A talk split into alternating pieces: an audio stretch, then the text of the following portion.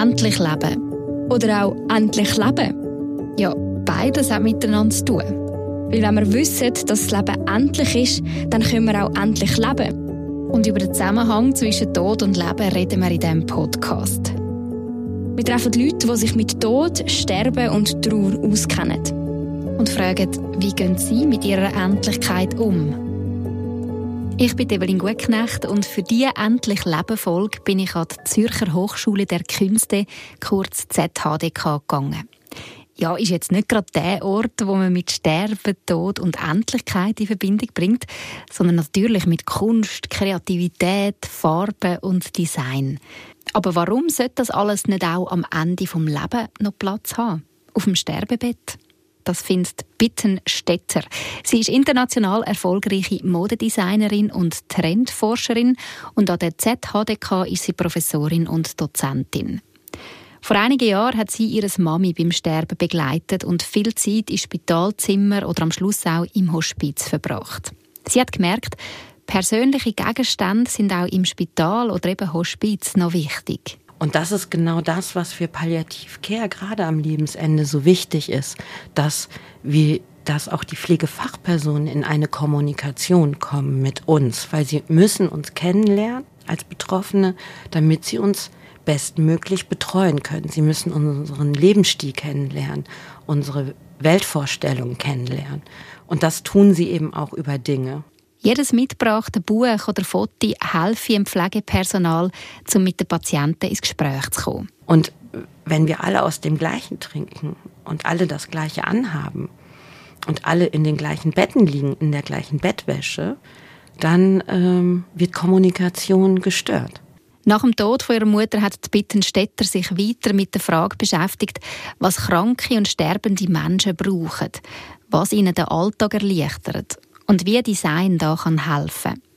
Sie hat viel zum Thema geforscht, hat sogar ein paar Monate auf einer Palliativstation geschafft und mit all diesen neu gewonnenen Erkenntnissen hat sie angefangen, Produkte fürs Lebensende entwerfen. Warum Ästhetik auch auf dem Sterbebett noch wichtig ist und wie man ein Spitalzimmer in einen Ort kann verwandeln kann, wo man sich wohlfühlt, über das und mehr habe ich mit der Bittenstädter in ihrem Büro an der ZHDK geredet. In diesem Podcast «Endlich Leben» geht es um Tod, um Sterben, um die Endlichkeit von uns Menschen. Und ich muss ehrlich sagen, als ich mit dem Podcast vor ein paar Monaten gestartet bin, hätte ich jetzt nicht unbedingt gedacht, dass ich mal mit einer Modedesignerin über das Thema werde reden. Aber ich bin da jetzt bei dir im, in deinem Büro an der ZHDK und das Erste, was ich da an der Wand anschaue, ist ein Plakat, wo drauf steht «Hospiz, Sterben, Tod, Trauer, Design». Also es ist wirklich ein Thema, das dich sehr beschäftigt. Warum? Ähm, wie es so oft ist, ähm, auch im Design oder vielleicht auch wenn man sich mit der Endlichkeit beschäftigt, ist das privat motiviert oder hat so gestartet. Ich habe eine mir nahestehende Person ähm, begleitet auf der ganzen Krankheitsebene, also von der ersten Diagnose bis dann im Hospiz, ähm, bis sie dann verstorben ist. Und da verbringt man viel Zeit. Mhm. Mm, und während der Zeit wurde ich wie so eine Art äh, Observer in Resident, sag ich immer, ähm, und habe einfach so vieles entdeckt, was mich zum Nachdenken gebracht hat. Warum sieht das so aus? Warum fehlt das? Und so weiter, so dass ähm, ich mich entschieden habe, damit weiterzuarbeiten oder dem nachzugehen. Und ich muss sagen, aus der Not heraus habe ich dort schon gestaltet. Improvisiert würde ich sagen, also vielleicht nicht das, was man klassisch unter Design versteht, aber ich musste gestalten. Aus der Raum gestalten oder kannst du ein Beispiel geben, mhm. was du mhm. gestaltet hast? Ähm, also gestaltet habe ich Kleidung, die auch im Bett funktioniert ähm, und trotzdem Menschen nicht nur im Spitalhemd ähm, liegen können, sondern eben auch in äh, ja, in ihnen nahen oder identitätsstiftenden Kleidungsstücken. Also wo sie sich wohlfühlen. Wo sie sich wohlfühlen, wo sie, mhm. man empfängt auch Leute und man empfängt auch nicht nur ganz nahe Menschen, äh, sondern vielleicht auch mal Nachbarn und, äh, und so. Und dann möchte man auch nicht immer nur im Spitalhemd dort liegen. Mhm. Ähm, damit habe ich angefangen, einfach Dinge aufgeschnitten, umgenäht, irgendwie praktikabel gemacht. Und ähm, ein wichtiges Ding, was ich improvisiert habe, war ähm, eigentlich, ich habe einfach einen Fahrradkorb äh, ins Bett gehängt. Das war mein gestalterischer mhm. Eingriff, weil ich gemerkt habe, dass ähm, die Person nicht mehr an ihre Dinge kommen und der Nachttisch seine Funktion verliert und man dann doch an Autonomie sehr schnell verliert, wenn man auf einmal nicht mehr an seine Lesebrille kommt oder sonstiges. Also wenn man immer jemanden muss rufen und so auf Hilfe angewiesen ist in dem. Mhm. Und man Scham hat zu rufen, das kommt ja natürlich noch dazu, mhm. weil man denkt, man kann doch jetzt nicht wegen seiner Lesebrille oder dem Handy ähm, das Pflegepersonal rufen. Mhm. Und dann verharrt man halt im Bett, möchte aber irgendwas vielleicht auch erledigen oder aufschreiben und äh, traut sich nicht. Und dort hast du einfach einen Velokorb als Bett angehängt mit den wichtigsten Utensilien.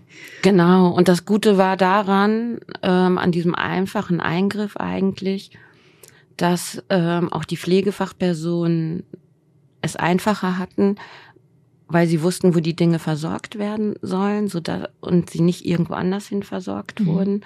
Und ähm, weil dieser Korb halt einfach auch leicht, wenn das Bett gemacht werden musste oder so, verschoben werden konnte. Ja. Ähm, und groß genug war, um zu verstehen, er muss wieder ins Bett. Mhm.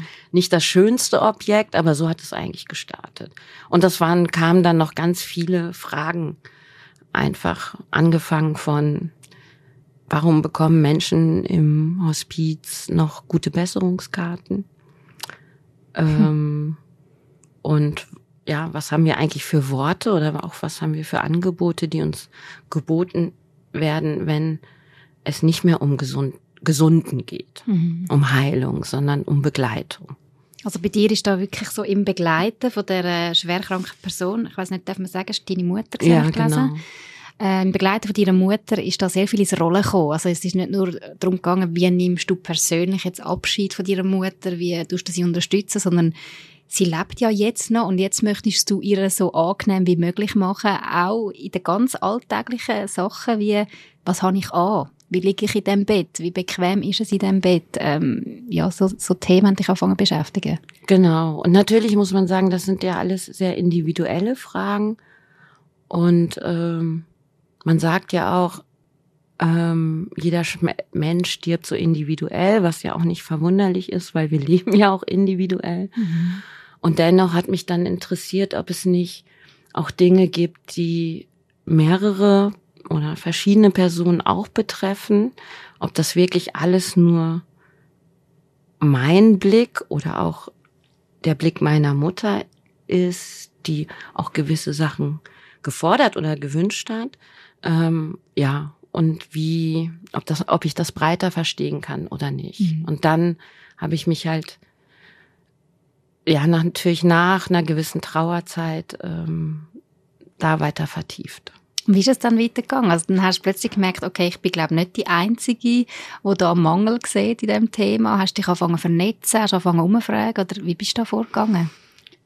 Ich dachte erstmal, ähm, ich muss mich weiterbilden, ähm, weil immer wieder auch, also weil was ich auch gemerkt habe, ist, wir wissen eigentlich sehr, sehr wenig über das Sterben. Mhm. Wir wissen sehr viel über, sag ich mal, den Tod und was es dann für Rituale noch gibt und dass man einen Trauerkranz bestellen muss und eine Urne oder was auch immer. Wir haben da ein recht großes Wissen. Noch. Also wenn es dann schon so weit ist und die Person gestorben ist, so genau. wie geht's dann weiter? Das wissen wir. Das wissen wir. Und, das, hat. und das wissen auch die Betroffenen. Mhm. Und sie kümmern sich eigentlich dann auch schon vielleicht vorher mit, was ähm, ihre Vorstellung von der mhm. Abschiednahme dann sein soll. Aber alles, was davor passiert, wenn eine Diagnose kommt, ähm, da wissen wir eigentlich doch relativ wenig. Mhm. Und ich dachte, ich muss erst mal mehr wissen. Und habe dann eine Weiterbildung hier in Zürich gemacht. Weiter äh, Basiskurs Palliativ Care und äh, Organisationsethik.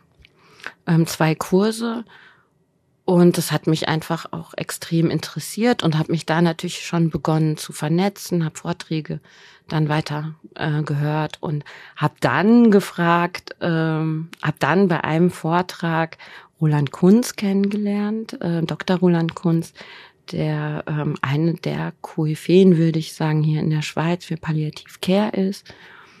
Und ähm, habe ihn ganz frech angefragt, ob ich nicht auf seiner Station arbeiten darf, okay. mitarbeiten darf. Habe ein Sabbatical eingereicht hier an der Züricher Hochschule und habe dann mitgearbeitet. Also du bist wirklich auf der Palliativstation gsi und hast dort, ja, was hast du dort gemacht? Ich ähm, hatte am Ende, also erst bin ich natürlich mitgelaufen, am Ende würde ich sagen, hatte ich den Status einer Pflegeassistentin, also ohne der Ausbildung. Mhm. Habe ähnliche Sachen gemacht. Also du bist Vielleicht für die Leute da gewesen, hast ihnen genau. Probiert irgendwie ja, einfach das auffangen, was gerade ist, ihnen die Hand geben, ihnen zuhören. Genau. Äh, und dann ganz pragmatische Sachen, Betten machen, Wäsche holen, äh, waschen, Körperpflege, all, all das, was dazugehört. Ähm, natürlich immer mit Anleitung und Unterstützung. Ich wurde natürlich da auch immer selbstständiger. Und was ist so ein bisschen der, was hast du erhofft von dieser Zeit? Was ist dein Wunsch gewesen?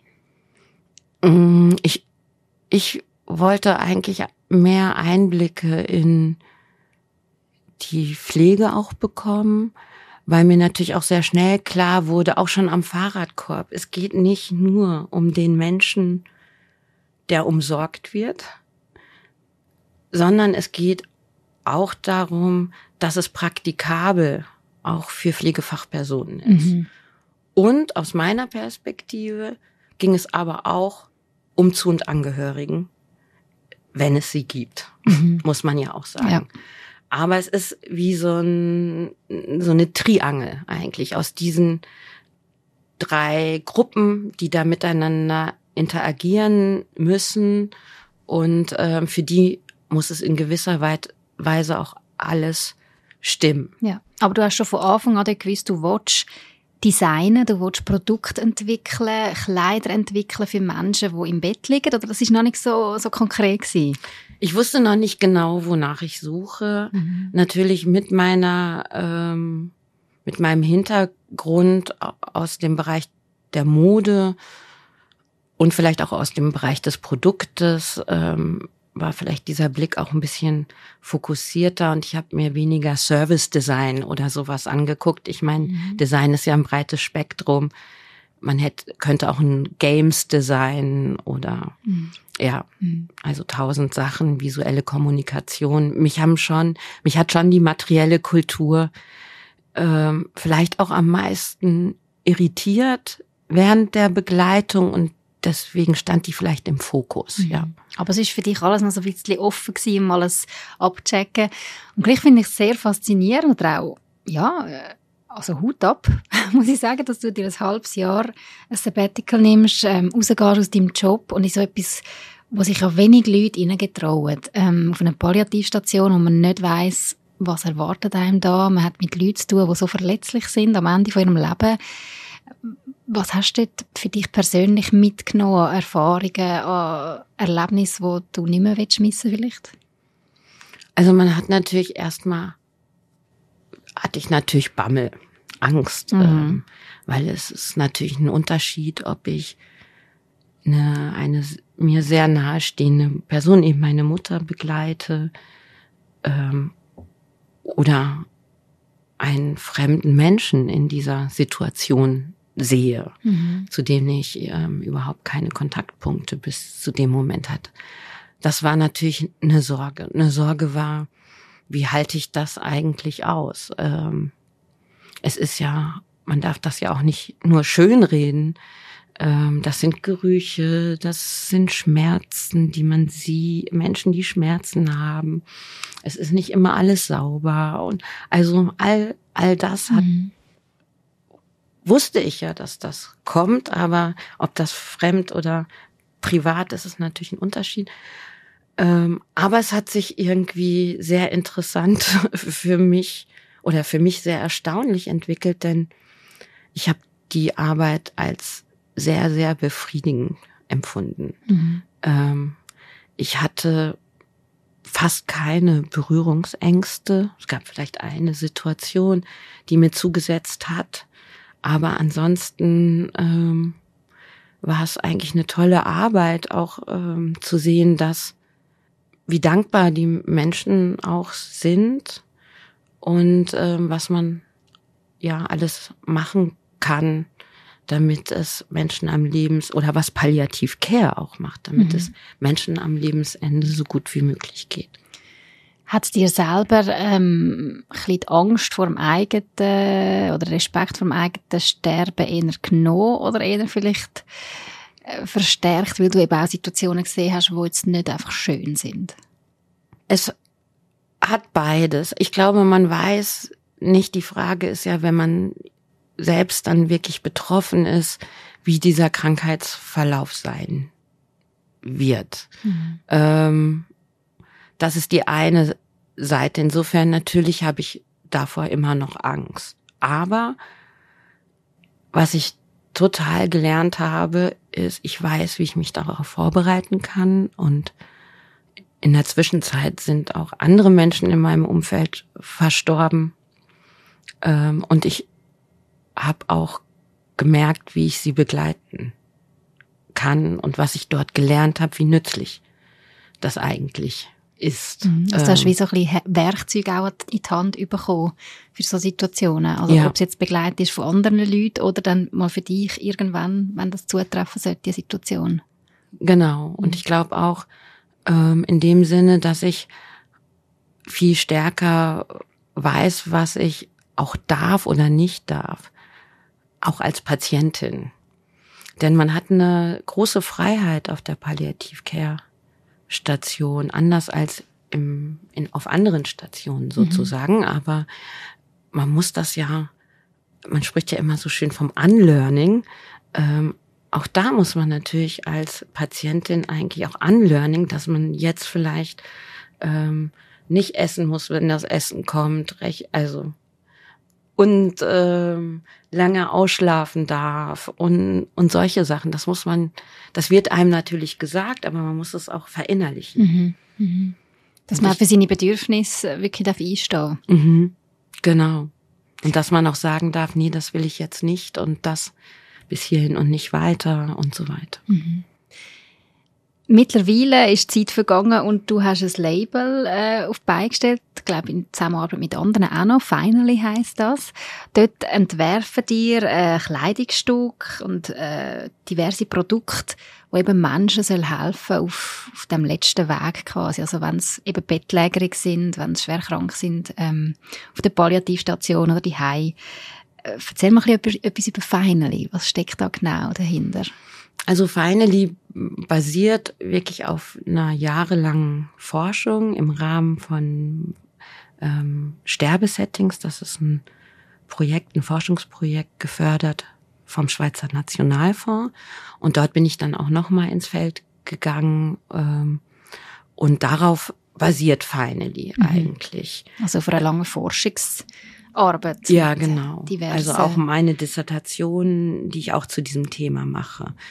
Ähm, und jetzt, um näher auf Finally einzugehen, Finally versucht mit diesen Produkten erstmal die Kommunikation ähm, zwischen Zugehörigen und Betroffenen zu fördern einerseits, aber natürlich auch das Wohlbefinden und die Autonomie der Betroffenen selber, soweit das Design leisten kann, ähm, ja, zu, zu verbessern, mhm. zu verschönern vielleicht auch. Mhm ähm, um mehr Wertschätzung auch dem Lebensende entgegen, ja, entgegenzubringen. Mhm. ja. Ich bin mal auf der Webseite schauen, was ihr alles so für Produkte habt. Also da findet man zum Beispiel Spitalhamper in schön. Also nicht auch so das Klassische, was man kennt, sondern wirklich ein bisschen farbiger, äh, vom Material, glaube ich, auch nochmal exklusiver.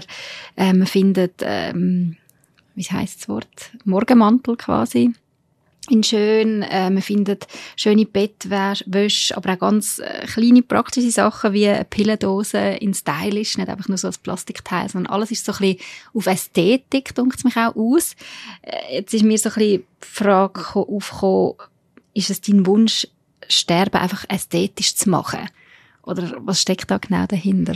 Mit dem Begriff Ästhetik, da sind wir Designerinnen natürlich sehr vorsichtig auch. Ähm, Ästhetik ist ja eigentlich nichts anderes als wahrnehmen. Also mit allen Sinnen wahrnehmen. Und das tun wir einfach. Also wir nehmen alles wahr. Wir nehmen also eine Schnabeltasse aus Plastik, ein Tablett. Wir nehmen diese Dinge alle wahr. Und wenn wir uns fragen, Wann haben wir denn, wann trinken wir denn beispielsweise sonst aus Plastikbechern? Gehören die in unseren Alltag oder nicht? Dann müssen wir uns vielleicht die meisten von uns eingestehen, dass wir vielleicht auf dem Festival mal einen Plastikbecher genommen haben, aber dass das alles nicht Sachen sind, die uns vertraut sind, mhm. auch in unserem alltäglichen Leben. Und wir haben bis zum Schluss einen Alltag. Und insofern ist, ja, sie sollen ästhetischer sein, aber im Sinne, sie sollen ästhetisch unserer Alltagswelt mehr entsprechen. Okay, das finde ich jetzt ein spannender Gedanke. Ich denke jetzt gerade an meine Kaffeetasse. Ich habe so ganz schöne ähm, Kaffeetassen daheim und ich überlege mir wirklich immer am Morgen, wenn ich einen Kaffee rauslasse, hm, auf welche Tasse habe ich heute Lust? Kaffee schmeckt ja wahrscheinlich aus allen genau gleich, aber irgendwie ist es einfach so eine kleine Freude im Alltag, selber entscheiden, welche Tasse, auf welche habe ich jetzt Lust, welche gefällt mir jetzt am besten. Und du möchtest eigentlich, dass wir auch Leute ermöglichen, eben auf dem Sterbebett, dass sie nicht aus einer Plastiktasse müssen trinken, aus einem Plastikschnabelbecher, sondern aus einer Tasse, die sie anschauen und sagen, ah, die ist jetzt schön. Das tut mir im Herz gut. Genau. Weil die Dinge, die machen was mit uns. Und viele Dinge sind auch, man sagt auch, beseelt, die beseelen wir vielleicht auch selber. Also deswegen rate ich auch jedem seine Tasse seine Lieblingstasse mit ins Spital zu nehmen, mhm. weil sie bringt halt auch Vertrauen. Also Dinge äh, sind wie sozialer Klebstoff. Sie erzählen, wenn ich, bleiben wir bei der Tasse, wenn ich meine eigene Tasse mit ins Spital nehme und sie steht auf dem Nachttisch und die Pflegefachperson äh, füllt da jeden Tag ein Getränk rein, dann steht, ich weiß nicht, was auf deiner Tasse ist. Ich sage jetzt mal schön, ein schönes Muster. Ein schönes Muster, dann werden wir auch über das schöne Muster ins Gespräch kommen. Und das ist genau das, was für Palliativcare gerade am Lebensende so wichtig ist, dass wir dass auch die Pflegefachpersonen in eine Kommunikation kommen mit uns, weil sie müssen uns kennenlernen als Betroffene, damit sie uns bestmöglich betreuen können. Sie müssen unseren Lebensstil kennenlernen, unsere Weltvorstellung kennenlernen. Und das tun sie eben auch über Dinge. Über wenn, Persönliches, oder? Mhm. Über persönliche Dinge. Und jedes mitgebrachte Buch ist sozusagen extrem wichtig, ähm, damit der Mensch irgendeinen Anhaltspunkt hat, auch zu kommunizieren.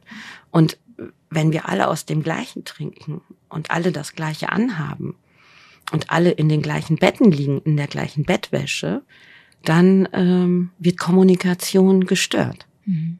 Ist auch nicht mehr Persönliches drin, oder? Eben, es, man, es dunkelt einem dann, wie sobald man in dem Spitalzimmer ankommt, hat man alle Persönlichkeiten müssen hinter sich lassen, was ja total falsch ist. Man ist genau. ja immer noch die Person, die man vorher war. Man ist einfach nicht mehr gleich mobil, man ist krank. Ja, und man weiß ja vielleicht auch, wenn man auch sonst krank ist, äh, eine Grippe hatte oder so, wie wichtig dann auch so Dinge sind, die man, der, der Schal, der, in dem man sich besonders wohl fühlt oder die Jogginghose oder was auch immer, diese Dinge. Mhm. Ähm, und die tun uns halt gut. Und das ist sicherlich, also im Sinne von Ästhetik, wirklich auch Kommunikation und das Wahrnehmen, dass ich es wert bin, dass ich nicht nur eine Plastiktasse bin, oder ein Plastikbecher vielleicht, sondern dass ich immer noch eine Keramik, dass mir immer noch eine Keramiktasse zusteht, mhm. sozusagen. Mhm. Darum geht es mir ähm, auf der einen Seite, aber es ist eben nicht nur das Ästhetische, ähm, sondern es ist auch das Funktionale. Also auch wenn du davon gesprochen hast, ähm, da gibt es Pflege, Hemden in schönen Farben oder Spitalhemden. Dann haben die aber noch mehr. Erstmal bieten sie zusätzlich, ähm, sind sie so umgestaltet, dass sie mir mehr Kontrolle geben über mein Hinterteil. Mhm. Eben die ähm, klassischen Spitalhemper sind ja hinten einfach offen. Recht unangenehm. Genau, und wir, die müssen auch offen sein. Das ist wieder das, ähm, wo wieder mehrere ins Spiel kommen. Es ist einfacher für die Pflege. Es ist ähm, aber auch besser zum Liegen, damit man sich nicht wund liegt. Ähm, aber wenn ich aufstehen kann, dann habe ich immer das Gefühl und die Sorge, und das ist auch aus der Forschung rausgekommen, äh, mein Hintern ist offen. Oh Gott, ich mhm. schäme mich. Und äh, mit einfachen Veränderungen des Designs konnte, konnte ich dem Abhilfe schaffen. Zudem hat, haben meine Pflegehemden auch eine Tasche. Ähm, einfach damit ich mein Handy, unser Tor zur Welt, wie eine Patientin gesagt hat, auch bei mir haben kann oder auch Taschentücher verstecken, also versorgen kann. Ähm, aber diese Sachen müssen immer an den Stellen sein, wo sie auch nicht stören beim Liegen und bei der Pflege und so weiter. Mhm. Also es gibt gewisse Sachen, die darf man verändern und manche nicht. Und das haben die natürlich genau abgeklärt. Was ist möglich? Ähm Eben, jetzt, du hast ganz am Anfang den Velokorb angesprochen. Ihr habt das wie so ein bisschen verkleinert und habt auch so eine Box mhm. entwickelt, wo man ans Bett kann hängen für die nötigsten Sachen. Aber da hat man natürlich darauf geschaut, dass es nicht zu groß ist, dass das äh, möglichst gut äh, machbar ist, auch für das Pflegepersonal, nicht, dass man da so einen riesen Teil hat, wo immer in den Weg kommt. Genau, und da ist es natürlich auch wichtig, dass es die große Frage natürlich immer der Hygiene und ähm, die Frage, wer reinigt die Dinge. Deswegen haben wir uns entschieden, dann zumindest eine Serie von diesen Bettboxen aus Karton zu machen, aus recyceltem Karton, damit ähm, das in den Besitz der Patientin übergehen kann, so dass die Pflege nicht noch mehr Arbeit damit hat. Mhm. So. Also auch immer so die Frage auch, wie teuer sind dann am Ende diese Produkte, ähm, wie, wie ist das Material? Das sind, ähm, und das sind auch noch nicht abgeschlossene Fragen. Mhm. Also sind wir immer noch weiter am entwickeln, am, am ja. forschen.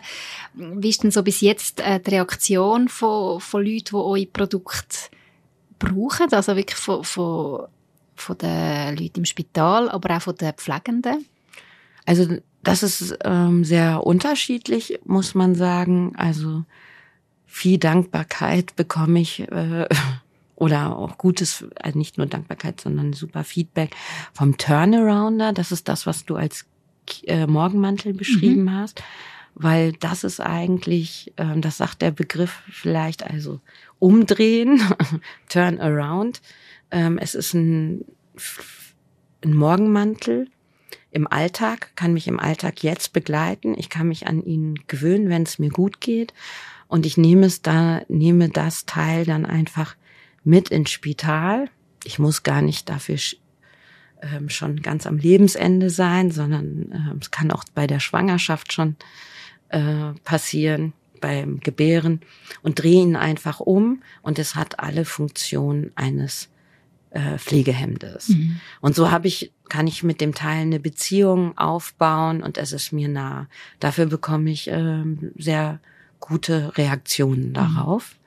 Mhm. Ähm, von vor, das ist natürlich vor allem von den Menschen, die es auch tragen. Pflegefachpersonen äh, sind sehr begeistert von, den, von dem Würfelset. Mhm. Das hatte ich eigentlich für Zu- und Angehörige entwickelt, also eigentlich mehr für den privaten Raum, wo man auch im Sinne der Patientenverfügung und auch im Sinne des Gestaltungsraums am Lebensende Fragen ähm, erwürfeln kann, um, weil ich gemerkt habe, dass der Einstieg über diese Themen zu sprechen unglaublich schwierig ist. Mhm. Und die haben, die funktionieren so gut, dass ähm, Palliativ Wo sie jetzt für die französische Vot für die französische Schweiz übersetzt äh, hat. Jetzt sollen sie noch ins Italienische ähm, vom Palliativverein übersetzt werden. Also das scheint eben auch für hilfreich für Pflegefachpersonen zu sein und auch für den ganzen Bereich der Freiwilligen, die ja auch mit, mit Menschen in Berührung mhm, kommen, genau, die sie nicht kennen. Etc. Im Hospiz. Sehr viele äh, ja. Leute, die freiwillig ähm, dabei sind. Mhm. Äh, was sind denn so Fragen auf diesen Würfel? Wie kommt man da ins Gespräch? Ähm, es sind Worte eigentlich. Es sind sieben Würfel zu verschiedenen Themen. Einmal geht es, äh, ein Themenbereich sind natürlich Personen. Was für ein Verhältnis habe ich zu den Personen? Wen möchte ich vielleicht noch bei mir haben? Wen auch nicht? Ähm, dann gibt es natürlich auch Fragen zu Ängsten ähm, und zu Frustration, ähm, was zu Kraftorten teilweise, aber eben auch zu, was ist meine Weltanschauung, was sind meine Hoffnungen ähm, und so weiter. Also so verschiedene Themen, die dann mit einzelnen Worten angesprochen werden. Und dazu gibt es eine recht ausführliche Anleitung, die dann auch dazu beiträgt, dass wir noch mehr Wissen über diese letzte Lebensphase auch mhm. bekommen. Mhm. Aber man kann es jetzt spielen und man müsste es eigentlich spielen, würfeln äh, und könnte es immer wiederholen, weil das ist natürlich auch wichtig und das wissen wir vom Patienten den Verfügungen, dass ähm, natürlich mit dem Kommen einer Krankheit sich dann auch Bedürfnisse und Vorstellungen vielleicht auch nochmal verändern. Mhm. Ich möchte noch mal ein bisschen auf deine mhm. Doktorarbeit zurückkommen, Sterbesettings, wo ihr ja wirklich, wo du mit, zusammen mit einem Forschungsteam ähm, dich wirklich so am Sterben angenommen hast aus ganz unterschiedlichen Perspektiven und du im Thema Design. Und mich würde noch wundern, was habt ihr dann so ein bisschen kurz zusammengefasst, man kann nicht eine Doktorarbeit jetzt da in diesem Podcast zusammenfassen, aber weißt du, so ein paar Sätze, was, was ist euch vor allem bewusst geworden? Also ihr habt ja ganz viel in der Forschungszeit mit, mit Leuten geredet, eben mit Leuten äh, im Sterbebett, äh, mit, mit Pflegenden. Was würdest du sagen, was sind so die Haupterkenntnisse, die ihr gewonnen habt? Oder vielleicht mhm. du persönlich? Also ich muss kurz da, also Sterbesettings ist das gesamte Projekt, wo wir aus vier Perspektiven ähm, auf Sterbesettings geschaut haben. Perspektive Sprache, Religion, Pflege und Design. Und unter diesem ähm, Designbegriff mache ich äh, meine Forschungsarbeit, mhm. aber auch nur im Teilbereich. Und das ist Produktdesign und eine Kollegin von mir im Bereich von Kommunikationsdesign. Das heißt, mit welchen Bildern werden wir überhaupt konfrontiert am Lebensende? Mhm. Ähm, Sprache hat sich sehr stark damit auseinandergesetzt, wie ist die Kommunikation zwischen Ärztin und Betroffenen, wie fühlt man sich abgeholt, mit welcher auch dort materiellen Kultur ist man dort umgeben, Apparatschaften und so weiter. Religion hat sich natürlich stark damit auseinandergesetzt. Ähm, ja, wir leben in einer ähm, säkularisierten Gesellschaft und basteln uns unsere Religion. Ähm, das sieht man auch wieder an Produkten, mhm. interessanterweise. Auf einmal rutschen Steine, werden auf einmal zu wirklich spirituellen Produkten, die den Menschen wichtig sind und an denen sie Halt suchen. Ähm, und die Pflege natürlich hat sich stark auch mit der Frage von diesem Nichts mehr tun können auseinandergesetzt. Ähm, das finde ich auch ein sehr interessantes ähm, Thema, was auch in meine Produkte wiederum auch einfließt. Ähm, denn was passiert auch für Zu- und Angehörige, wenn sie das Gefühl haben, so, jetzt können wir eigentlich nichts mehr tun. So die Hilflosigkeit. Diese Hilflosigkeit. Mhm. Und, und Palliativ Care tritt ja eigentlich an der Stelle ein, wenn sozusagen nach aus medizinischer Sicht, ich hebe jetzt gerade meine Hände mhm. und mache oh, Anführungszeichen, ja, genau. äh, aus medizinischer Sicht, ähm, also aus kurativ-medizinischer Sicht nichts mehr zu tun ist. Mhm. Ähm, dann kommt ja Palliativ Care und dann gibt es halt sehr viel zu tun. Aber ähm, ja, dieses auch aushalten von diesem nichts mehr tun können, ähm, das ist, war so ein Kernthema auch in der aus der Perspektive der Pflege. Und all diese Sachen sind natürlich auch mit in, in mein, fließen auch mit in meine Dissertation und die heißt äh, Things of Dying, also Sterbedinge eigentlich.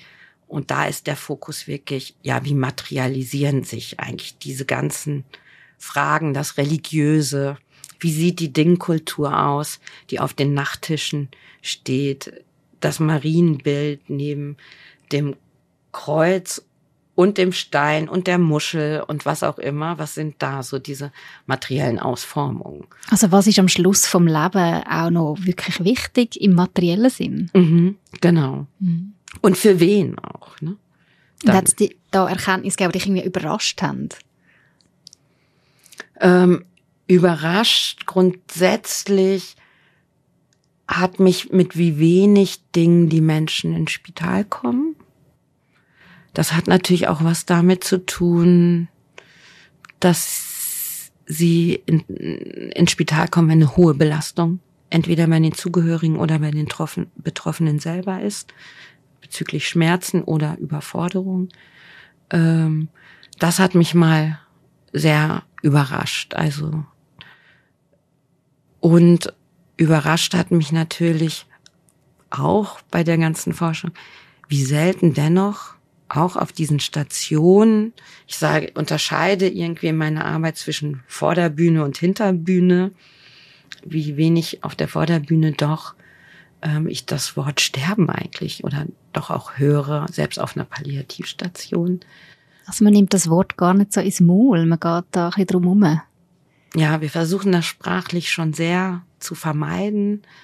Ähm, die letzte Reise, der Weg, ich glaube, das zeigt sich auch dann wiederum in den Bildwelten, die benutzt werden. Ähm, aber selten ist es wirklich dieses Aussprechen, so sie werden sterben. Es wird schon ausgesprochen, so aber doch Endgültige. nicht dieses Endgültige, was natürlich vielleicht man muss ja auch aufpassen, dass man den Menschen nicht die Hoffnung, Hoffnung ist auch wichtig bis zum Schluss, das musste ich auch lernen, man muss den Menschen Hoffnung bis zum letzten Moment äh, geben, aber man muss sie sozusagen ein bisschen in ihren Gedanken kuratieren, dass die Hoffnungen nicht mehr zu groß sind. Mhm.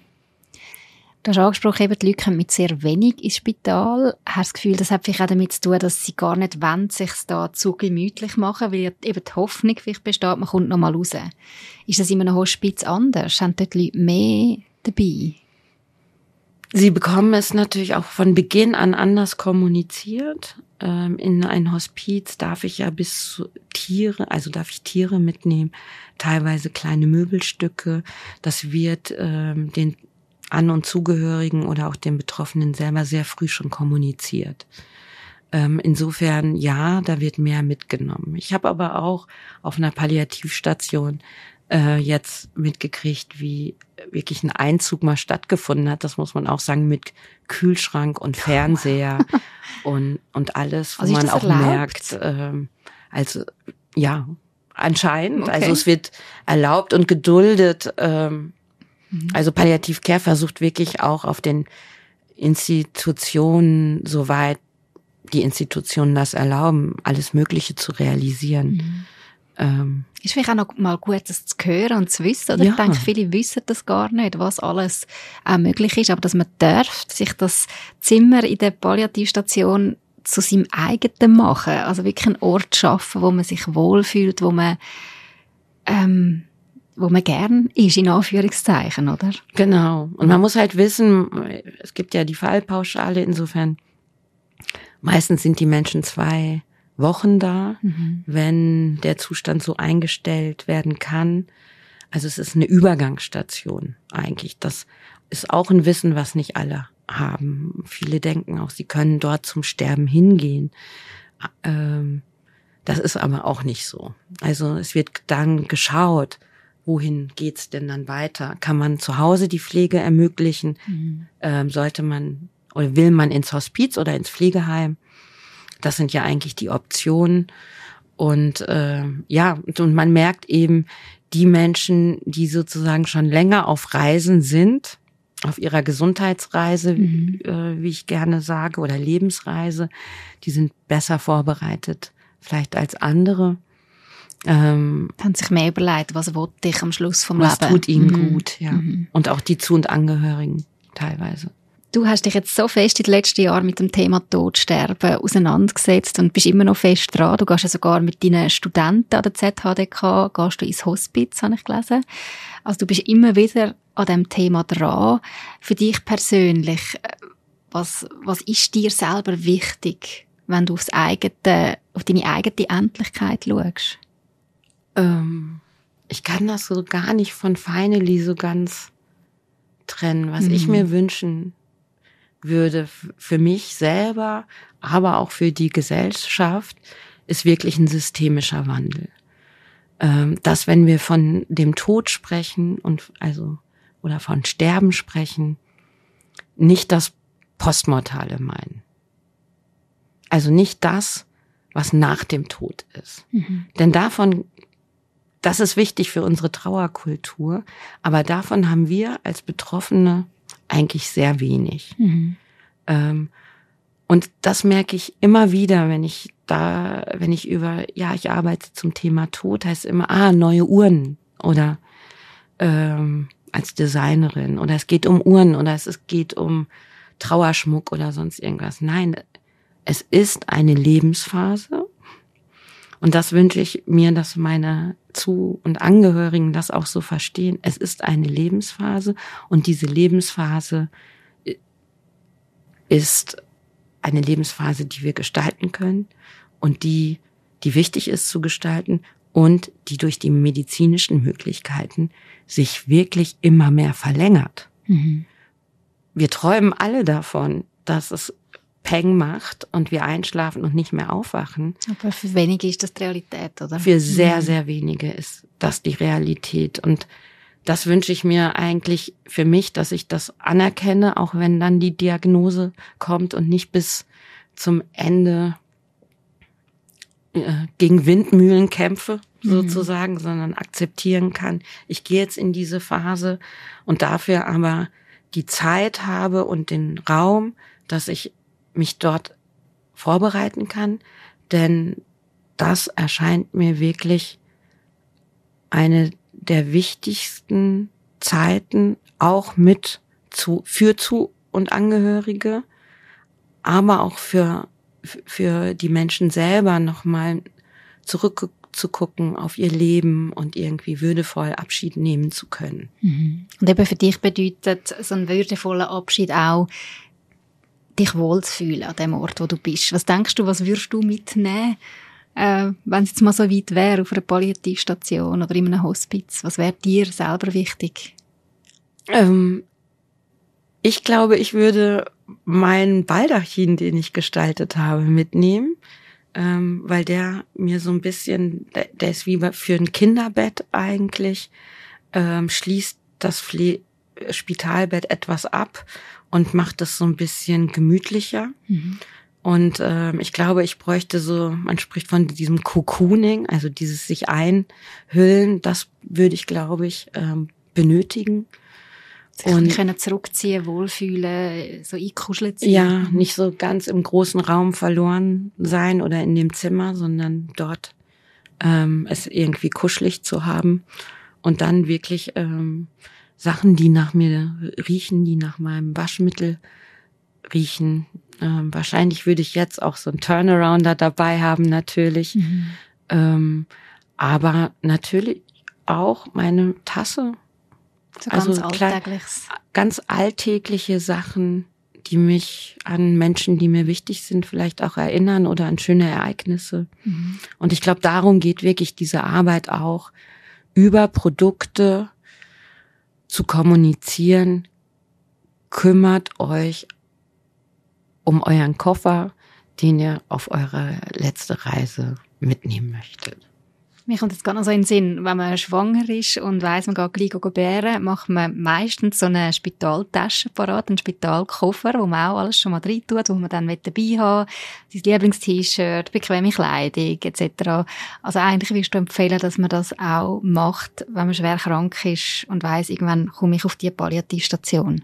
Ja, mhm. und ähm, ich finde das auch noch einen schönen Satz äh, oder ein schönes Beispiel, was du genannt hast, denn wir können eigentlich so viel lernen, was wir alles für die Geburt tun, für uns selber und auch für die Neugeborenen, wenn wir uns das zu Herzen nehmen würden, was wir da alles machen und was wir denken, was für das neugeborene Kind wichtig ist, ohne zu infantilisieren, also ohne das Sterben zu verkindlichen, aber da sind wir sehr bewusst was die Dinge mit den Kindern, mit den Neugeborenen machen mhm. und wählen schöne Materialien auf und versuchen wirklich einen schönen Raum zu gestalten. Und das können wir eigentlich von Geburt auf das Sterben übertragen. Ja, das ist spannend. Immer wieder in dem Podcast Endlich Leben habe ich äh, das Bild so ein bisschen gehört von meinen Gästen. So der Vergleich von Geburt und Tod. Äh, es ist beides etwas eigentlich sehr Ähnliches. Mhm.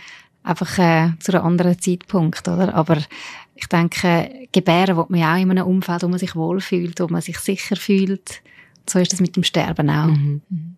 Und der große Unterschied ist, dass das Sterben für mich noch viel mehr tabuisiert ist als der Tod. Und natürlich im Gegenteil, die Geburt wird als etwas Schönes angesehen und das Sterben als total vermeidbar, obwohl es zu unserem Leben genauso wie die Geburt dazugehört. Mhm. Ich könnte noch eine letzte Frage stellen. Mhm. Wir haben ja in unserem Podcast immer die Rubrik Bucketlist. Du, wo dich so viel mit dem Ende vom Leben auseinandergesetzt hast, ähm, hast vielleicht auch dir überlegt, was ist mir im Leben jetzt wirklich noch wichtig? Mit was verbringe ich meine Zeit? Hast du so eine Bucketlist, eine Liste mit Sachen, die du noch willst erleben oder die dir einfach wichtig sind noch in diesem Leben? Mir selber ist aktuell natürlich finally extrem wichtig. Ich würde gerne es schaffen, finally aus dem Prozess der Entwicklung und der Forschung jetzt wirklich für alle Menschen zugänglich, also oder für die Menschen zugänglich zu machen, die, äh, die meine Produkte interessieren, ähm, für auch einen guten Preis. Und dafür haben wir auch viele Förderungen jetzt auch bekommen. Das ist mir wichtig.